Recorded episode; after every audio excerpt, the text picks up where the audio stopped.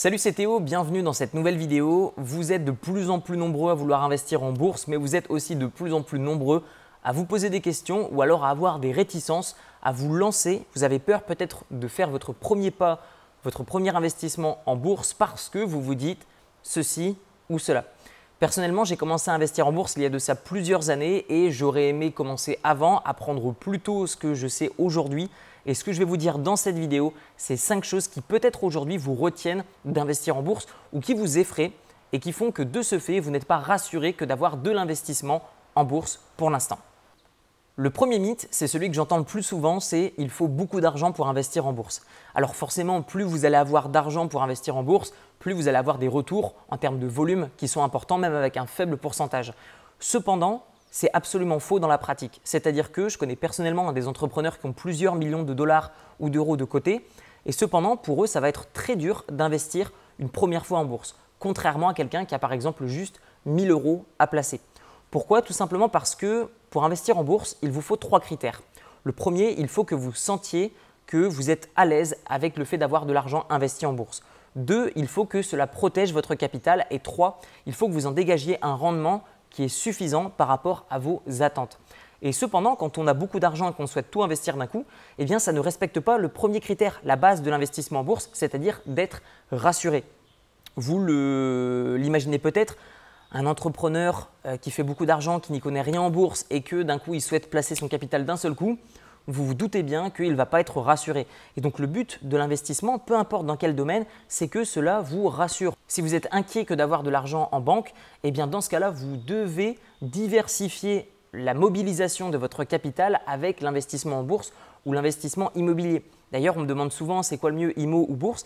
Il n'y a rien de mieux. Il y a quelque chose qui conviendra à votre situation, votre niveau d'acceptation du risque et votre perception de où votre argent est le plus protégé. Donc, dans la pratique, peu d'argent à investir en bourse équivaut généralement à un premier petit pas en bourse. Donc, est-ce qu'il faut beaucoup d'argent pour investir en bourse? La réponse est bah, si vous en avez, tant mieux, mais de toute manière, vous n'investirez qu'un tout petit peu au début pour apprendre, être rassuré, voir si ça vous convient ce type d'investissement et ensuite vous investirez petit à petit. Pour ma part, j'ai commencé tout petit lorsque j'avais 18 ans, j'ai investi seulement 2000 euros en bourse. Euh, pareil, quand j'avais 19 ans, j'ai investi 2000 euros en bourse. Sur l'année 2020, j'ai énormément investi, mais tous les mois, un petit peu à la fois et c'est réellement comme ça que je me suis constitué un capital en bourse qui est euh, bah, aujourd'hui qui dépasse les 7 chiffres. Le deuxième mythe que j'entends le plus souvent en bourse, c'est que pour gagner en bourse, il faut acheter au plus bas.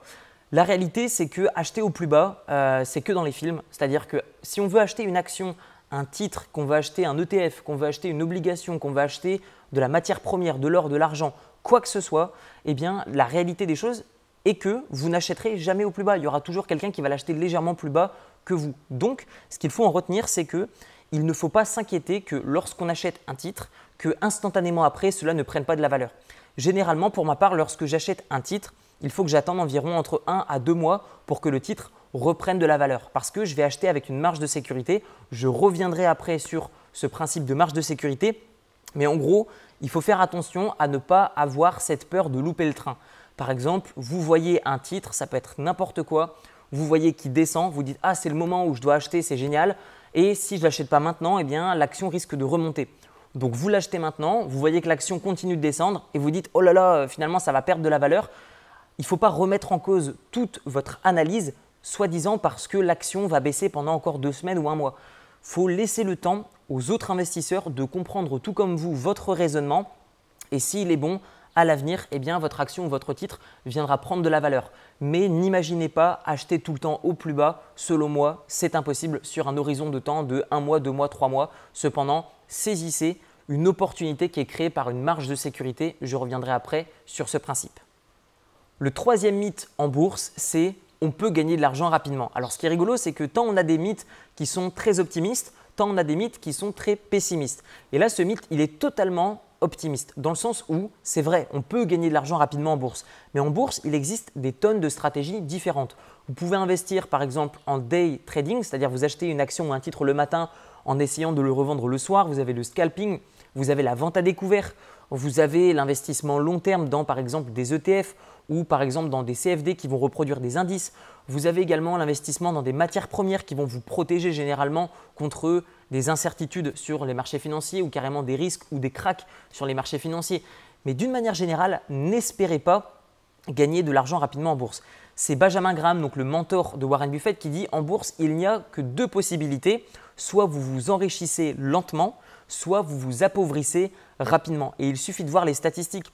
C'était l'INSEE il y a de ça quelques années, montrait que 80% des personnes qui font du day trading, avant la fin de leur première année d'activité, ont perdu la totalité, voire plus que leur capital initial d'investissement. Ce qui montre bien que oui, on peut gagner de l'argent en bourse rapidement. Cependant, c'est vraiment réservé à une élite, soit de personnes qui sont expérimentées, ou soit une élite de personnes qui sont chanceuses. Donc moi, je vous invite réellement à vous dire, OK, est-ce que je suis plus malin que tous les autres en bourse et j'arriverai à anticiper une tendance haussière? Et moi personnellement, je vous le dis, ça fait des années que j'investis en bourse et personnellement, ça m'est arrivé peut-être une fois en l'espace de 5-6 ans, réellement ces dernières années, où j'ai investi et boum, j'ai gagné beaucoup d'argent rapidement. Mais généralement, ce type d'investissement demande de prendre parfois plus de risques ou avoir une analyse qui est extrêmement poussée. Et donc de ce fait, on va allouer qu'une petite partie de notre capital. Donc même si vous faites voilà, plus de 200%, ce qui est par exemple le cas de Tesla, Netflix et d'autres actions durant la correction du crash euh, qu'il y a eu après la crise du coronavirus, eh bien généralement vous allez investir tellement une petite partie de votre capital que même si vous gagnez 200-300%, ce sera sur un petit capital qui est alloué. Donc en termes de volume, ce ne sera pas réellement important. Donc déconnectez-vous un instant de ce gain rapide, miraculeux en bourse et connectez-vous plutôt à une stratégie qui peut faire fructifier une grande partie de votre capital sur le long terme et donc forcément qui vous fera gagner moins d'argent que ces personnes qui vont vous dire bah voilà par exemple le Bitcoin a gagné plus X% ou euh, cette action a gagné plus X%. Généralement, ces gens-là vont allouer une petite partie de leur capital ou alors s'ils en allouent une beaucoup plus grosse, généralement ils vont pas respecter le premier critère que je vous ai dit juste avant qui est le fait de bien dormir la nuit. Le quatrième mythe qui est complètement faux, c'est même si je gagne en bourse, je vais tout payer en impôts. Alors faites attention à ceux qui vous disent ça, qui sont généralement des personnes qui n'y connaissent absolument rien en bourse et qui vont faire toutes les erreurs possibles. Sachez qu'en bourse, vous avez plein de manières d'investir d'un point de vue fiscal. Quand on investit en bourse, on investit au sein d'une enveloppe fiscale, ensuite au sein d'un véhicule d'investissement. Et ces deux choses-là sont à séparer, dans le sens où une enveloppe fiscale, c'est par exemple un PEA, une assurance vie, un compte titre, euh, ça peut être euh, investir au sein de son entreprise donc avec son entreprise, investir dans un compte titre, enfin au sein d'un compte titre qui va investir ensuite dans des véhicules d'investissement. Et donc de ce fait, les personnes qui n'y connaissent rien vont vous dire tu vas te faire détruire en impôts. C'est complètement faux parce que si on connaît sa propre situation, on a des méthodes pour diminuer son impôt drastiquement. Par exemple, si je suis à l'étranger et que j'utilise mon entreprise pour investir en bourse, eh bien si par exemple j'ai une perte, ce que je vais faire c'est que je vais valider ma perte et je vais valider mes gains. Et donc même si j'arrive au point zéro, eh bien du coup, je ne vais pas payer d'impôt sur mes plus-values. Même chose par exemple si je suis résident fiscal français, que j'ouvre un PEA, plan d'épargne action, que je, vais, que je vais le conserver et réinvestir mes bénéfices et mes dividendes au bout de 5 ans. Eh bien tout simplement, au-delà de 5 ans, tous mes revenus seront exonérés d'impôt sur le revenu. Vous aurez toujours les cotisations sociales, mais vous n'aurez plus d'impôt sur le revenu. Donc vous êtes énormément allégé en termes d'impôt. Et les personnes qui n'y connaissent rien, bah, généralement, c'est les personnes qui vont faire des choses qui ne sont pas adaptées par rapport à leur propre situation, qui vont obtenir des gains ou alors qui n'en ont pas obtenu et qui vont simplement se dire bah oui, mais j'ai vu que c'était 30% d'impôt, donc du coup, si je gagne 1000 euros, il va juste me rester 700 euros, et donc euh, j'ai mieux d'investir dans d'autres véhicules d'investissement. C'est complètement faux, à condition qu'on sait comment investir au sein de quelle enveloppe fiscale en fonction de sa propre situation. Et là, on arrive maintenant au cinquième mythe. Et là, le cinquième mythe, il est un peu plus pour les personnes avancées qui vont vous dire ça. Euh, c'est le fait de se dire, OK, plus je veux des gros retours sur investissement, plus je dois accepter de risques élevés. Et en fait, c'est une pensée que j'avais également par le passé. Et je dirais que c'est à moitié vrai. C'est-à-dire qu'en effet, vous pouvez risquer votre capital et vous allez parfois obtenir bah, des retours sur investissement qui sont importants. Cependant, je pense que ce n'est pas du tout de cette manière-là qu'on doit investir. C'est-à-dire que vous pouvez hein, en effet accepter beaucoup de risques et puis avoir euh, un coup de chance, euh, c'est le casino et boum, voilà, vous obtenez un gros retour sur investissement, c'est possible. Par contre, moi la manière dont je le vois maintenant, c'est que plus une analyse est poussée et plus on a de chances d'avoir de gros retours sur investissement. C'est-à-dire que moi personnellement, dans mon année, je vais effectuer entre une à deux opérations par mois. Et si vous regardez les plus gros investisseurs au monde, Warren Buffett, euh, Ray Dalio, etc., etc., ces personnes-là ont des portefeuilles de milliards et de milliards de dollars. Pourtant, regardez le nombre d'opérations qu'ils font.